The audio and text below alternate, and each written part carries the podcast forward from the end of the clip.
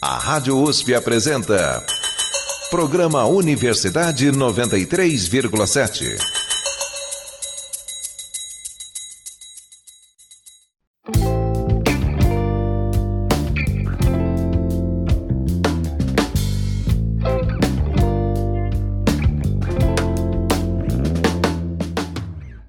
Olá, tudo bem?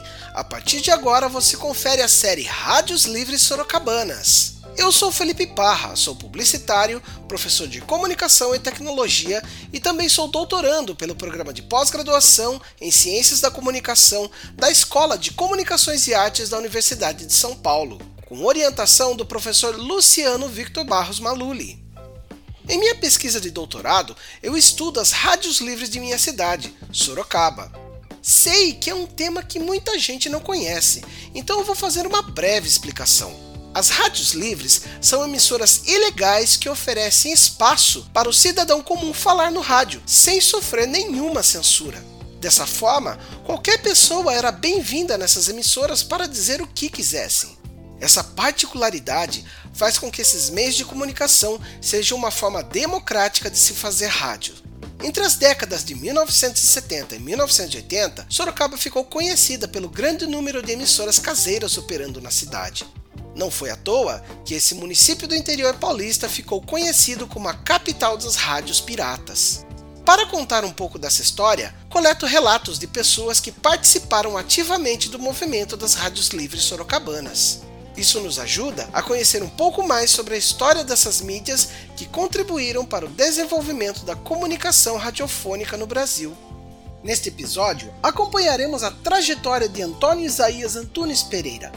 Ao todo, o instrutor de marcenaria aposentado transmitiu por 14 anos suas ideias e gostos musicais por meio de suas rádios livres, a Columbia FM e a Radioatividade FM.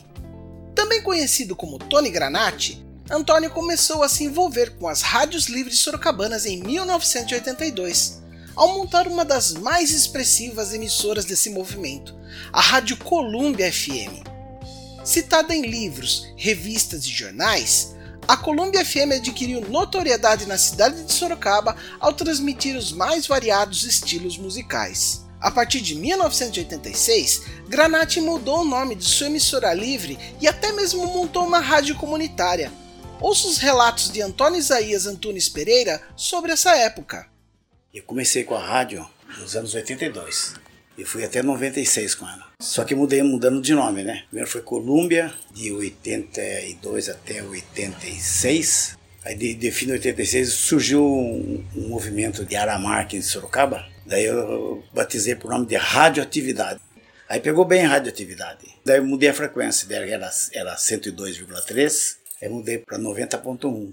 O movimento descrito por Granati é a instalação do Centro Industrial Nuclear de Aramar, localizado em Iperó, cidade próxima a Sorocaba. O nome Radioatividade FM é uma referência ao submarino de propulsão nuclear brasileiro desenvolvido em Aramar. A conversa continua com Antônio falando sobre sua rádio comunitária. Depois aí em 95, um moleque que era meu locutor na época, ele trabalhava na Cacique e saiu da Rádio Cacique, né? Que é uma rádio profissional. Daí ele veio pedir, vamos, vamos montar uma rádio comunitária, não sei o quê, né?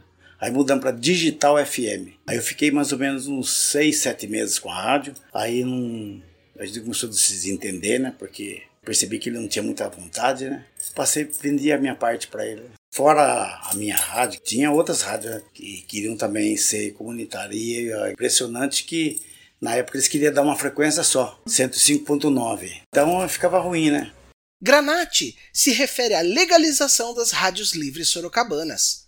Nesse período, alguns donos de rádios clandestinas do município lutavam pela transformação das rádios livres em comunitárias. Contudo, a liberação de uma só frequência para as iniciativas de Sorocaba não atendia o grande número de emissoras que estavam no ar. Isso fazia com que a pluralidade de ideias que eram transmitidas fosse reduzida severamente. O relato prossegue com Granati explicando qual era o estilo de música transmitido na Rádio Colômbia. Então, na Rádio Colômbia eu era eclético, tocava muito, desde um sertanejo até um clássico. Vozinha não me satisfazia, ainda botava uns karaokê e ainda cantava, porque eu tenho, graças a Deus, esse dom de cantar. Ouça agora uma das vinhetas da rádio Columbia FM produzida por Tony Granati. Estação de frequência modulada da rede alternativa de radiodifusão é a sua rádio Columbia FM, operando na frequência de 102,3 MHz. Para você, o melhor da Itália. Nesse trecho, Antônio Isaías Antunes Pereira fala sobre as músicas e a programação da radioatividade. Da radioatividade eu já botava mais, mais coisa americana, música americana. Nunca quis tocar-se funk, essas coisas, não. Era samba, às vezes música americana, esse estilo. Durante a conversa, Granati explica como conseguiu o transmissor para colocar a Rádio Colômbia no ar. Eu pedi pro Estrôncio, aí eu pedi pra, pra, pra ele passar o. Vai ser quando o cara passa assim um negócio meio nas coxas. É um amigo meu de eletrônica tentou montar e não conseguiu. Daí, através desse NN, ele montou um, um sistema que chama 2N2222. Umas meia dúzia de peças, só era um transistor que oscilava, os capacitores, né? Que fazia o circuito. E a gente colocava 12 volts. Então, 12 volts você tinha um alcance. Aí depois nós descobrimos que se aumentasse a potência, a voltagem da fonte, o transistor esquentaria mais, dissiparia e ele iria mais longe, né? A distância, né? Aí eu tive a felicidade de vir aqui nesse bairro alto. Eu colocava 24 volts num transistor 2N2222. Eu punho o sinal de uma rádio profissional lá no, em Votorantim, por exemplo, no Alto de Votorantim. Ao falar sobre a habilidade em operar o equipamento da emissora, Granati revela que a Rádio Colômbia funcionava nos fundos de sua atual residência. Funcionava aqui. Era um barracão que tinha lá no fundo. Né? Daí eu conheci um amigo que veio do Paraná, ele mexia com é, radar, ele, ele montou um circuitinho do rádio avião para fazer a frequência de 88 a 108. E usou a botina, que seria o amplificador do próprio rádio, para ir mais longe, ficar a 25 watts. Né? Teve gente que na época, quando eu estava com a radioatividade ainda, teve gente que chegou a pegar até quase na entrada de, de Tu. Aqui, Antônio explica por que as pessoas se interessavam em ter uma rádio livre pessoal. O negócio da rádio, nossa, era pra gente conversar um com o outro, você entendeu? Não era assim pra tocar música. Descobrimos isso porque eu sintonizava você em, por exemplo, em 102, você me sintonizava em, em 96. Então não tinha interferência. Então você falava e eu respondia ao mesmo tempo, como o telefone hoje. Cada um na sua sintonia. E isso incomodava né, as pessoas. Porque tinha moleque que falava muita besteira. Para ilustrar essa interação, ouça um trecho da conversa entre Robson César, da rádio Edson FM, e Paulo Stecker, da rádio Transuniversal FM. Alô, Edson FM 106,1. No cantinho à direita do seu dial. É direito, né? Isso, direito. O que eu falo aqui, ó. Que música nesse garra no aqui. Ah, nome do locutor. É, quem que é o cara do 92 aí? Ô, oh, como é que você falou? Como é que você falou? Cabeção, né? Ô, cabeção. Não, sem querer eu peguei, né? Eu peguei e cheguei aqui. Tá. Tá saindo muito longe. Você tá falando muito longe do microfone. Aquela hora que você começou a regular, daí você é um joia. Você, você regulava, falava alto, falava baixo, falava alto, falava baixo. A conversa continua. A rádio mesmo que era séria mesmo no, nas programações era a Colômbia. Porque uma, uma vez um, meu irmão chegou e falou pra mim assim, escuta, por que você não toca música? Você tem aparelhagem boa, né? Você tem é, bom repertório. Daí eu falei, mas você ouve? Ele falou, claro, tô ouvindo você, daqui a pouco você para pra conversar. Pior que eu era velho na época, 37, 36, 37 anos. E a molecada tinha 14, 15 anos, né? Acho que o mais velho sou eu mesmo, o mais velho sou eu. Aí eles já falavam vovô pra mim na época. Aí eu peguei e falei, quer saber uma coisa? Eu não vou falar mais, eu vou tocar música mesmo e fazer um, uma programação. Esse interesse em fazer uma programação para a Rádio Colômbia também foi estimulado pelo amor de Granate em falar no microfone. Eu, eu, eu, sempre gostei de microfone, né? Ser locutor de quermesse e coisa e tal. Aí fala, pô, cara, você tem um pique bom com a sua voz, né? Não sei o quê. Eu que eu vi a oportunidade de montar o transmissor que funcionava como rádio, eu falei, ah, eu vou meter bronca, né? Que no fim acabei pegando o gosto. Ouça agora uma das vinhetas da rádio Columbia FM produzida por Tony Granati. Sua estação de frequência modulada da rede alternativa de radiodifusão ZYD 835, Rádio Colômbia FM, operando na frequência de 102,3 MHz.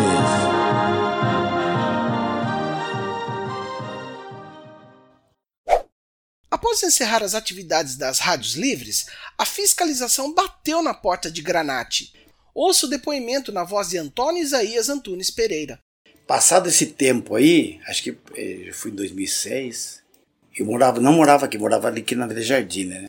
E, e a minha mulher naquela época era advogada, e ela que fez eu parar, porque era perigoso. Ela sabia das leis, né? E ela estava trabalhando, e eu trabalhando também em outro, outro local, né? Daqui a pouco parou um carrinho assim, cor de laranja, assim, em frente à casa. Aí desceu dois camaradas. Ela falou, pois não, nós somos do que naquela época era Minicom que chamava, né? Temos uma denúncia de uma rádio pirata nesse, nessa casa aqui. Ela falou, pode entrar, por favor. Então eu falei, sente aí. O escritório dela era na casa, né? Assim, só que vocês chegaram atrasado 10 anos. 10 anos que meu marido, graças a Deus, largou disso aí. Mas se vocês quiserem entrar, pode entrar, verificar. Aí ele dá uma olhadinha assim, né? Aqui vale explicar a diferença entre rádios piratas e rádios livres. De acordo com Marisa Aparecida Meliane Nunes, as rádios piratas são emissoras clandestinas que veem o rádio, antes de mais nada, como um veículo de comunicação altamente lucrativo. Na Inglaterra, onde surgem, elas são organizadas para combater o monopólio estatal das telecomunicações representadas pela BBC. Como as rádios piratas, as rádios livres também são clandestinas, mas essas atividades não pensavam em obter lucros financeiros. Esses meios de comunicação oferecem espaço para o cidadão se expressar livremente. Na visão de Alindo Machado, Caio Magre e Marcelo Massagão, as rádios livres estimulam a participação de pessoas sem experiência com a mídia na produção e difusão de informações pelo espaço eletromagnético. Para tanto, o sujeito assume o papel de programador, locutor ou DJ das rádios livres. É uma rádio feita pelo povo e não por especialistas. Contudo, no contexto da cidade de Sorocaba, não havia diferença entre as expressões. O termo pirata costuma ser confundido até hoje com as rádios livres, sendo aceito até mesmo por alguns participantes do movimento.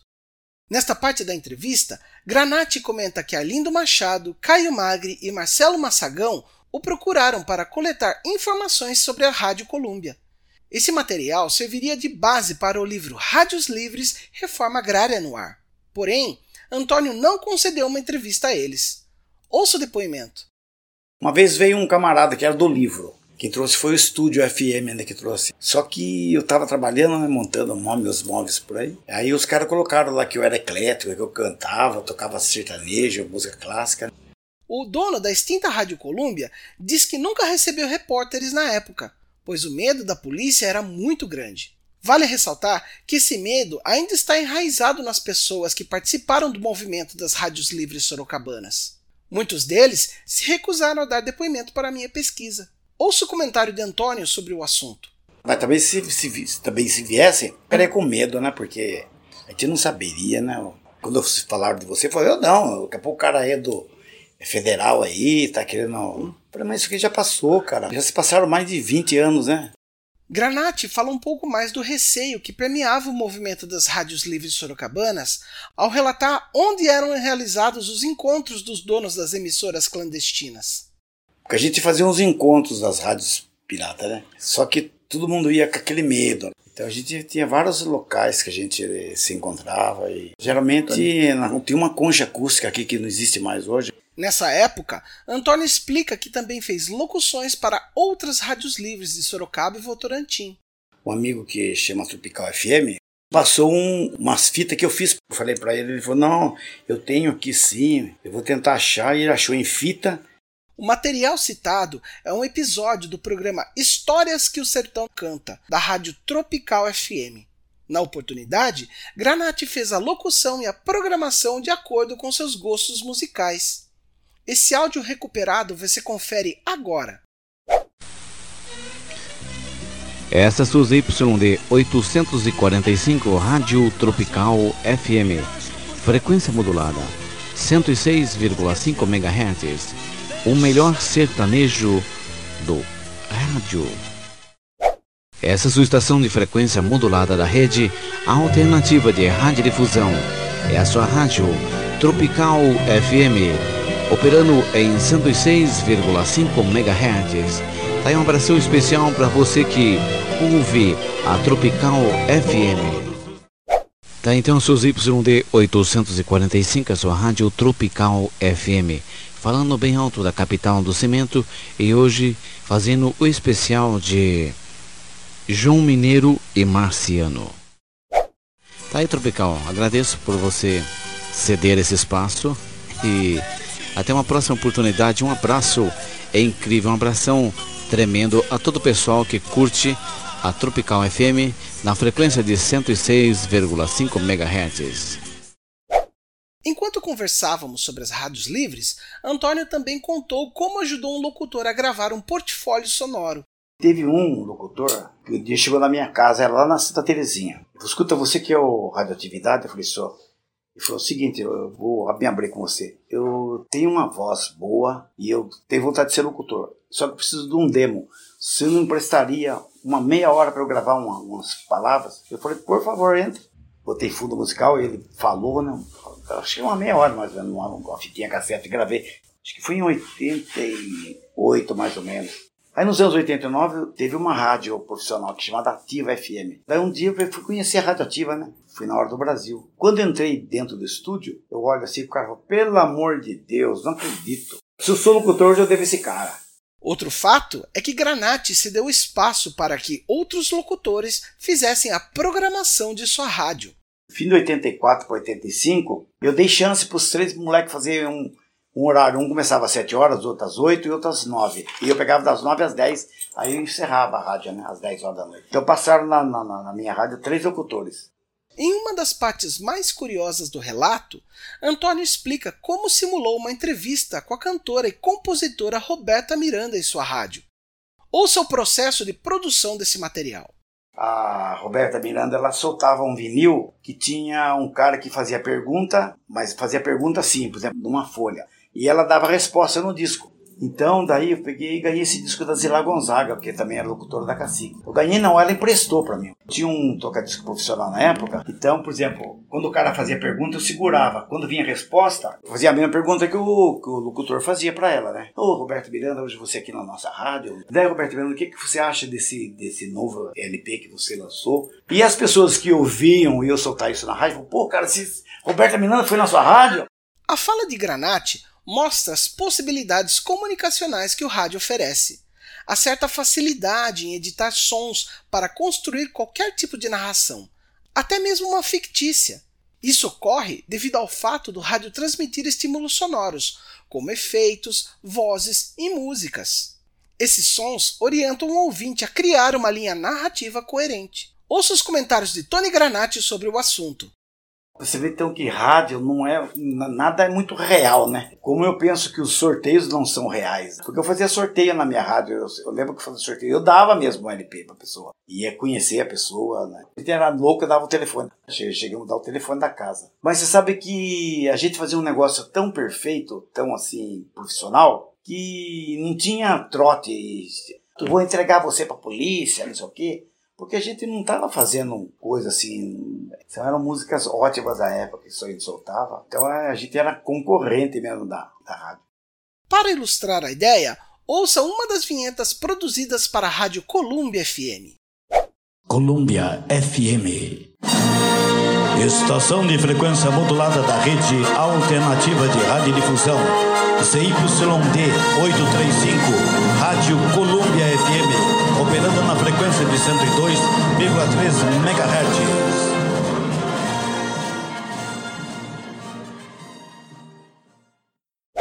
Geralmente, as rádios livres sorocabanas não ganhavam dinheiro fazendo sua programação. Contudo, Antônio comenta que aceitou fazer comerciais pagos para passar na sua rádio. Confira o depoimento.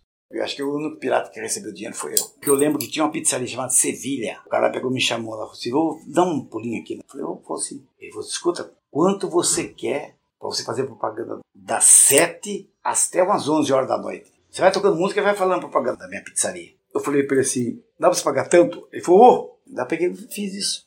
A conversa também aborda a rigorosa fiscalização que a polícia fazia para acabar com as rádios livres sorocabanas. Pior que teve uma época que pegaram um, um tal de Centauro, que ele falava muita besteira. Rádio Centauro FM. Ficava, ficava ali perto da Santa Casa, da Misericórdia ali. Vale ressaltar que a rádio Centauro, a qual Granati cita, não é a emissora Centauros 2001, de Cláudio José Dias Batista, nosso entrevistado do episódio passado. Portanto, existiram duas rádios livres chamadas Centauros em Sorocaba. O relato continua com Antônio contando sobre o dilema em querer fazer rádio, mesmo com o policiamento severo das autoridades. Todo mundo desligou a rádio, né? Eu peguei, fui lá, tirei o cabo fora, né? Diz que fizeram terror com ele lá, viu? Não sei se foi federal pegou ele, né? Daí vieram avisar, né? Desliga a rádio. Eu desliguei. Aí fiquei um dia, dois dias sem ligar a rádio. Aí um fim de semana eu falei, quer saber uma coisa? Vai, Perdi a macaca, vou ligar só a bobina só. Vou só fazer programação. Você, tá, era tão viciado em rádio, você não sabia o que você fazia, né? Tinha uma rádio morena, era de uma menina, Morena FM. Aí a Morena bateu aqui na minha porta, né? Ô Columbi, você tá louco? Porque ninguém falava o nome da gente. Antônio anotou, né? Você tá louco, cara? Você tá com a rádio ligada. O Dentel tá na cidade. Eu falei, mas eu tô sem antena. Ela falou, você tô pegando na minha casa igualzinho você tá com antena. Aí eu peguei e fiz um teste um dia, né? Só com a bobina. Saí com um rádio assim desse portátil, fui andando por um monte de lugar pegava. Esse relato sobre a Rádio Morena FM foi a primeira informação que obtive sobre mulheres participando ativamente do movimento das rádios livres sorocabanas. Ao falar mais sobre a Morena FM, Granate explica. Foi a única rádio livre. Isso acho que foi em 84, Ela mudou daqui, que ela morava aqui perto de Guadalajara, ela mudou lá pro Jardim Prece Barro, lugar baixo, então ela parece que desinteressou e não montou mais. Inclusive, cara, eu tava cantando no restaurante, chama Pizzaria Labona, e eu vi que passou uma moça assim, meu, fez assim pra mim assim, com a mão, né? Aí eu fiz assim também, né?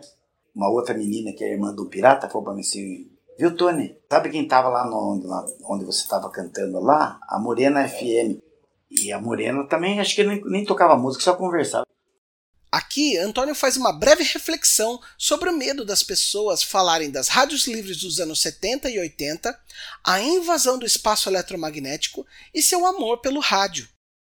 Diga uma coisa para mim, um negócio que se passou 40 anos, o que, que pode dar nada? Errado foi de ter invadido o espaço, que o governo acha que o espaço é deles, então a minha primeira esposa falava-me assim, por que, que você fica mexendo com essa porcaria aí?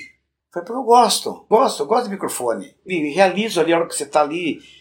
Ao falar novamente sobre a Rádio Tropical, Granati conta como conheceu o dono da Tropical FM. A Rádio Tropical é o seguinte, uma vez eu estava conversando com a Estúdio FM, que tempo que a gente conversava ainda. Daí o estúdio, acho que eu falei, falei pro estúdio, dá uma varrida no, no, no dial aí, pra ver se tem alguém aí na, na, frequência. Aí ele saiu procurando, ele viu um cara lá no 107 lá, chamando Colômbia, Colômbia! Daí eu conversei com o cara, o cara falou que ele tinha montado um BF e ele amarrou num bambu lá no alto. Desceu com o fio do som pra, pra, pra, pra, tocar música, né? Eu falei pra ele, se eu vou montar um transmissor pra você, então. Você monta? Eu falei, porque eu montei o transmissor pra ele. Até hoje ele existe, ele tem esse transmissor. Inclusive, e a rádio dele transformou em comunitária, conseguiram transformar em comunitária. Essa amizade entre os donos da Rádio Colômbia e Tropical fortaleceu o movimento das rádios livres sorocabanas. Ouça o áudio recuperado da Tropical FM, onde Granati fala sobre a importância das rádios livres para Sorocaba e região. Daí essa sua estação de frequência modulada da rede alternativa de radiodifusão é a sua Rádio Tropical FM, operando na frequência de 106,5 MHz e hoje apresentando para vocês nessa programação a Histórias que o Sertão Canta. Ouvimos primeiramente a Igrejinha da Serra com Duduque Dalvan, relembrando um grande sucesso dessa dupla que se desfez, infelizmente. Agora ouviremos O Menino da Tábua com Pardinho e Pardal. Daí essa é a sua estação de frequência modulada da rede alternativa de radiodifusão e a sua rádio tropical FM 106,5 MHz. Está aí fazendo essa programação esperta para você de histórias que o sertão canta. E agora, no prosseguimento, Serrinha e Cabo, Caboclinho, o Bom Jesus de Pirapora. E depois, a seguir, Casinha de Aço com Lourenço e Lorival. Tá então essas duas YD 845, a sua rádio Tropical FM, frequência modulada 106,5 MHz e eu chego mais um ponto final dessa programação onde apresentei histórias que o sertão canta. Agradeço a você, o caro amigo Tropical, e agradeço a todos os ouvintes que ouvem a Tropical FM e leve a sério o rádio livre que é uma coisa séria, né? O rádio livre é uma coisa séria, tá aí já desde 81 em Sorocaba e Votorantim.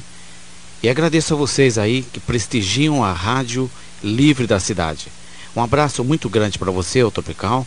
Um abraço a todos os seus ouvintes e até uma próxima oportunidade, se Deus quiser. E agora eu deixo para você um clássico da música sertaneja, que é Chitãozinho e Chororó, Fio de Cabelo. A habilidade em montar transmissores para outras rádios fez com que Antônio ficasse conhecido por fazer esse serviço. Confira um breve relato sobre o assunto. Eu montei uma rádio, acho que eu cheguei a montar umas 20 rádios, mas foi de, de 84 para cá. Por fim, ouça mais uma vinheta da Rádio Colômbia, produzida por Tony Granati. Estação de frequência modulada da rede alternativa de radiodifusão é a sua Rádio Columbia FM, operando na frequência de 102,3 MHz. Chegando para você o grupo AHA.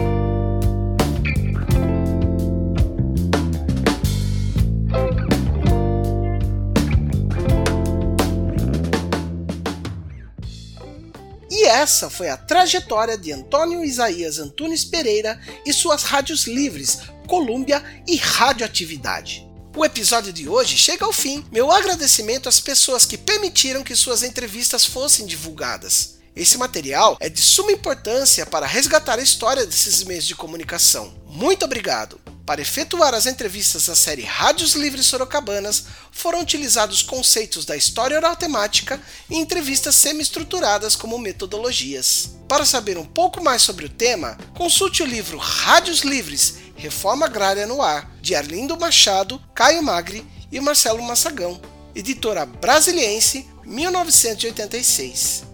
Outro material importante para o desenvolvimento dessa série é a dissertação de mestrado de Marisa Aparecida Meliane Nunes, intitulada Rádios Livres O Outro Lado da Voz do Brasil. A obra foi apresentada para obtenção de título de mestre pelo programa de pós-graduação em Ciências da Comunicação da Escola de Comunicações e Artes da Universidade de São Paulo em 1995.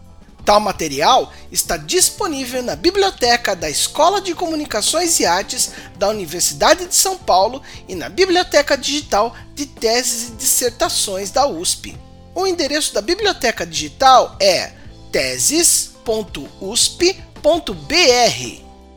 Nos próximos episódios, ouviremos a trajetória de várias outras rádios livres sorocabanas, como a Strixon, Transuniversal, Edson, Express entre outras. Não perca!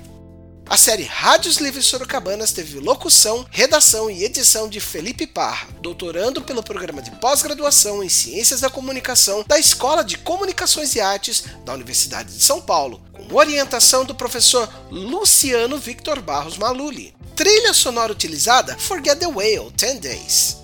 Confira esse e outros episódios da série Rádios Livres Sorocabanas no Spotify e no site www.usp.br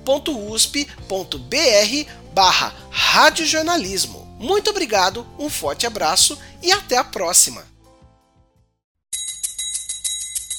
A Rádio USP apresentou Programa Universidade 93,7.